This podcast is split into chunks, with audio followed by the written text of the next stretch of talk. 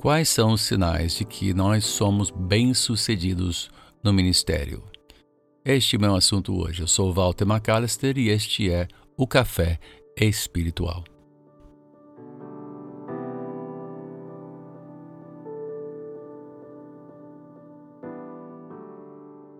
Em qualquer empreendimento, a atividade naquele empreendimento é medido por sucesso, digamos a verdade. Se você for um atleta, sucesso será medido pelas suas, realizações, ou seja, pelas suas vitórias. Se você for um pugilista, será o quantas pessoas você conseguir, conseguiu derrubar. Se você for um time de futebol, será pelas taças, pelas vitórias, pelas medalhas. Se você for um um atleta olímpico, novamente, as medalhas. Então, sucesso não é apenas o bom exercício uh, desempenhado numa modalidade de esportiva. Não, tem que vencer, tem que chegar à, à meta, tem que fazer um gol, tem que ganhar uma medalha. Se você estiver na área empresarial, obviamente o sucesso será medido pela quantidade de dinheiro ou pelo número de empreendimentos que você conseguir lançar e ser bem sucedido, ou seja, esses empreendimentos vingam, criam empregos, marcam território, uh, ocupa espaço no mercado e ganha uma parcela deste mercado com os seus produtos ou com os seus serviços. Se for na bolsa de valores, então é puramente dinheiro. O seu sucesso será medido pela sua habilidade de ler os, os, as curvas e diferenças e modas e medos do mercado e poder então é, ganhar nesta jogada que sempre é, faz parte de quem opera na Bolsa de Valores. E no Ministério? Qual é a medida, quais são as medidas de sucesso do, do, do, do, do pastor bem sucedido? Bom, popularmente, um pastor bem-sucedido é medido por três coisas. Ele é medido, primeiramente, pelo número de pessoas que ele consegue agregar. Uma igreja grande, uma igreja cheia, uma igreja que é conhecida, não é? ou que tem muitos seguidores uh, na internet, que hoje em dia já é mais uma das medidas de sucesso, marcam pastores e são tidos como exemplos e como alvos para muitos aspirantes, muitos pastores aspirantes. Ah, eu quero ter uma igreja desse tamanho, eu quero ter uma igreja grande, uma igreja com um ministério relevante, uma igreja uh, que vai trazer muita gente e vai, vai encher o nosso templo. E falando em templo, este é o segundo uh, medidor de sucesso pastoral. Qual é o tamanho do seu templo? Qual é o tamanho da sua igreja? Se for uma igrejinha com 100 lugares, 200 lugares até, pessoas ficam meio constrangidas e em conferências não é? é? Quem é apresentado é aquele que tem uma igreja grande, aquele que tem uma igreja com 500 membros, com 800 membros, com mil membros ou mais ainda. Esses são considerados pastores muito bem sucedidos. Um templo grande, com muita gente, com muitos cultos, é considerado um sinal de que este ministério é um ministério bem uh, sucedido. A terceira a medida que muitos ainda avaliam, embora nesses tempos bicudos nem tanto, é a capacidade financeira daquela igreja. Ela tem muitos missionários, ele tem, tem muitas missões, conseguiu realizar muitas coisas, provas de que a igreja tem um alcance, uh, um poder aquisitivo, um poder de realização por causa do seu grande orçamento. Uh, talvez surpreenda você. Bom, não vai surpreender você. Para quem conhece alguma coisa a meu respeito, vai saber que nenhum desses três medidores são considerados por mim medidas de sucesso. Pelo contrário, e aqui deixo então uh, dar o meu gancho. Não creio que sucesso, sucesso, seja uma ambição correta para o ministério. O ministério é um sacerdócio. O sacerdócio, por natureza, é o exercício de uma vocação por convicção.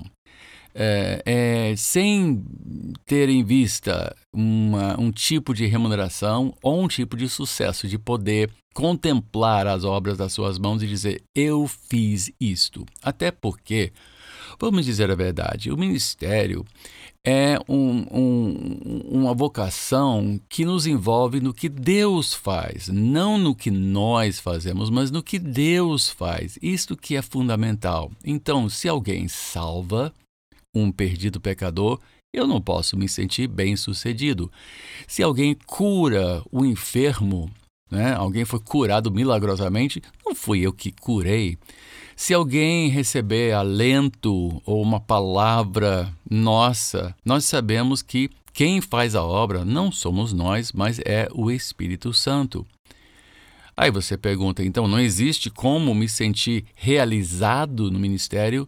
E depois de 40 anos no ministério, eu posso lhe dizer com toda franqueza: não, o ministério não é algo que deve nos realizar.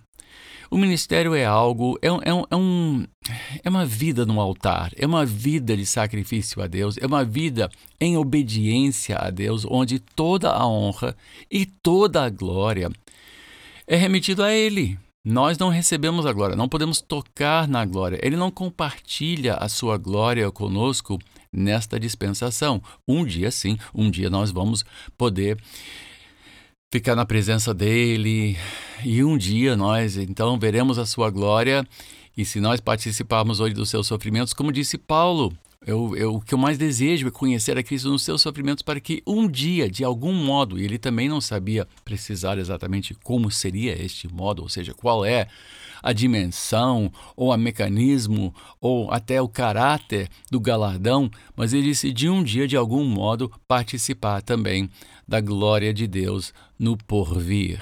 Então, nesta época, nessa dispensação, durante a nossa vida, o pastor que busca realização, busca poder contemplar as obras das suas mãos, é alguém que está desvirtuado da verdadeira natureza e da verdadeira missão do ministério. A missão do ministério é amar a Deus acima de todas as coisas e cuidar do seu povo. Agora, cuidar do seu povo é complicado. É muito complicado, porque há pessoas, como a, a, na parábola do semeador, nós descobrimos que há semente que cai em terra boa, mas há muita semente que cai em terra rochosa, cai entre os abrolhos. Pessoas parece que começam aquele fogo de palha, aquele convertido que ah, vai prender tudo e tal, daqui a pouco não aparece mais na igreja, você pergunta: o que, que eu fiz de errado? Mas Jesus mesmo explicou nessa parábola que não é o semeador nem a semente que falha, e é o tipo de terreno no qual uh, este semente cai. Então, nosso trabalho é, é, de certo modo, ingrato.